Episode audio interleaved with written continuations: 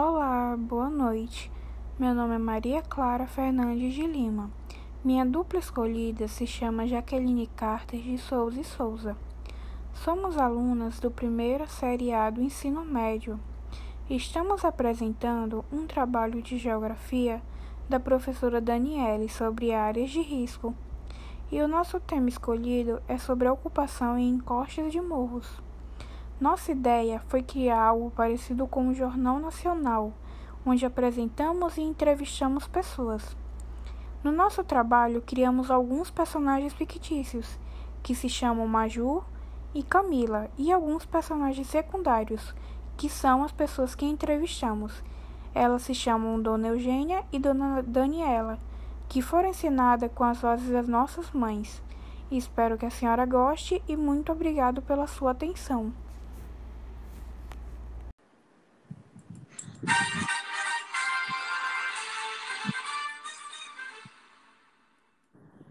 Olá, bom dia, Jaqueline. Bom dia, Maria. E agora está começando o Jornal Comunidade. Hoje viemos falar para vocês sobre a ocupação de encostas em morros, o que são, quais os lugares onde podemos encontrar, suas causas e consequências. Isso mesmo, Maria. O solo é importante para o equilíbrio ambiental e para a vida dos seres humanos e de animais, pois eles que nos proporcionam alimento, moradia, lazer, entre muitas outras coisas importantes para a vida. Mas assim como rochas, o solo sofre com a erosão ocasionada pelas chuvas, causando deslizamento de rochas de uma superfície, criando assim áreas de risco. Os deslizamentos ocorridos pela erosão do solo podem trazer muitos prejuízos sociais, econômicos e ambientais, tanto no meio rural quanto urbano. No primeiro caso, pode ocasionar a perda da plantação, pois com o deslizamento acaba levando parte do solo com nutrientes que são essenciais para a plantação, ou também causar a contaminação dos rios ou mananciais. No segundo caso, pode ocasionar a morte de pessoas, casas ficarem soterradas por debaixo do solo, vias de transporte ficarem interditadas, ocorrer o assoreamento dos rios, ocasionando enchentes. E com isso, os principais fatores que ocasionam o deslizamento, Jaqueline, são a inclinação do terreno, a espessura do solo. Quando o solo é mais fino, são naturalmente mais instáveis por causa da sua baixa absorção de água. O solo fica lamacento, ocasionando deslizamento. O desmatamento nas encostas, o movimento de massa, a ocupação intensa em locais que não deveriam ser habitáveis, a precariedade nos processos de prevenção, e as chuvas, como a gente já havia dito, um dos principais agentes erosivos. Isso mesmo, Maria. Mas não somente a chuva. As ações humanas também podem causar deslizamento, como o tremor de máquinas próximas a esses barrancos. Com esses fatores que acabamos de citar, iremos entrevistar uma moradora do bairro Jacintinho, que está com a repórter Maju em Maceió. Olá, bom dia, Maria. Iremos conversar com a dona Eugênia. O que a senhora acha dessas consequências em morar nas encostas do morro? É muito perigoso morar aqui onde a gente mora. A comunidade, a gente formou a comunidade num bairro onde tem muita lama quando chove e a gente tem medo da casa deslizar e matar todo mundo. A gente vive com medo. A senhora não tem medo que um dia possa ocorrer um deslizamento? O que vocês fazem caso chova? Geralmente a gente fica acordado à noite quando está chovendo, porque a gente tem medo que a casa desça, né? E que morra todo mundo embaixo do morro, porque é muito alto, mas a gente não tem onde morar. E aí a gente veio eu fui a primeira moradora, construí meu barraquinho aqui de madeira. Aí depois veio meu vizinho, depois veio meu irmão. Depois eu trouxe meus pais e a comunidade foi se formando. A gente só tem medo mesmo na quando está chovendo. Quando não está chovendo, não faz medo, não. Mas quando está chovendo, dá, dá medo. Aí a gente, é, às vezes, fica preocupado, né? Mas não tem pra onde ir. E o governo, dona Eugênia, adotou alguma medida de proteção para ajudar vocês?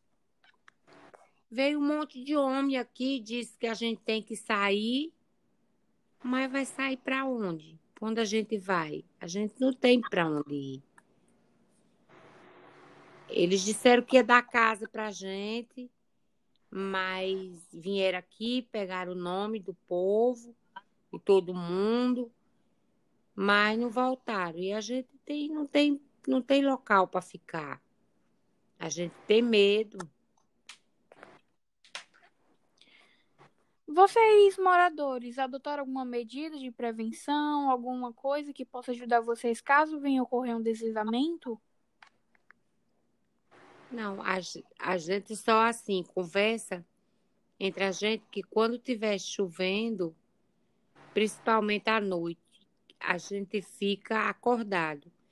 E quando é de dia, a gente desce e vai lá para baixo, por, porque a gente tem medo que desça tudo e, e a gente fica embaixo da terra. Então a gente desce o morro, fica lá embaixo, esperando a chuva passar. Mas ficar embaixo do morro não seria mais perigoso do que é, vocês irem para outro lugar? Mas a gente não tem para onde ir. A gente tem que, ir para algum lugar. A gente fica só atento e sob a proteção de Deus.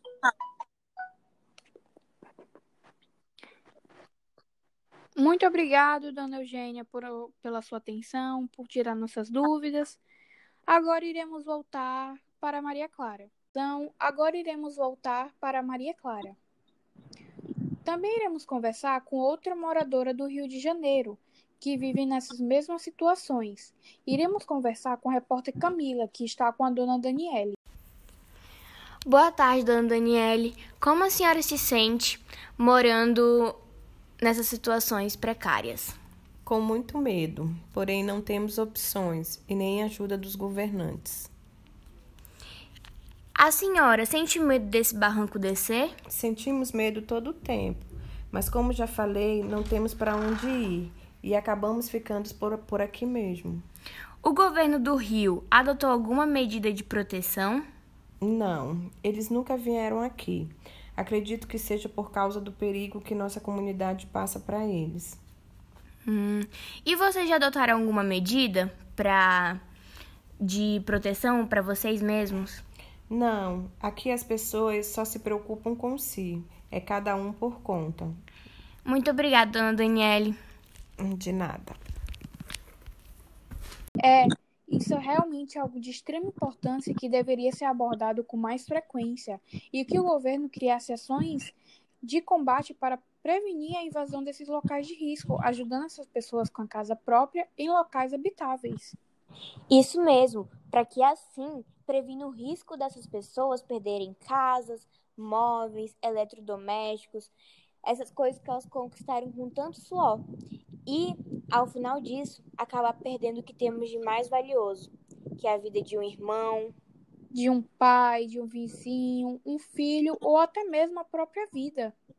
Isso mesmo, e eu espero do fundo do meu coração que com essa matéria nos ajude a vermos uma reflexão para nós mesmos e que com os relatos dessas famílias chegue logo às autoridades responsáveis e que ajudem essas famílias a não terem mais medo de viver em um lugar onde era para ter tanta segurança que é o nosso lar. Isso mesmo. Bom, pessoal, depois dessa matéria falando sobre áreas de risco, iremos daqui a pouco falar sobre a grande descoberta de um animal que parecia estar extinto, mas foi encontrado recentemente na Austrália, que é o grande largato cor-de-rosa. Até daqui a pouco, pessoal.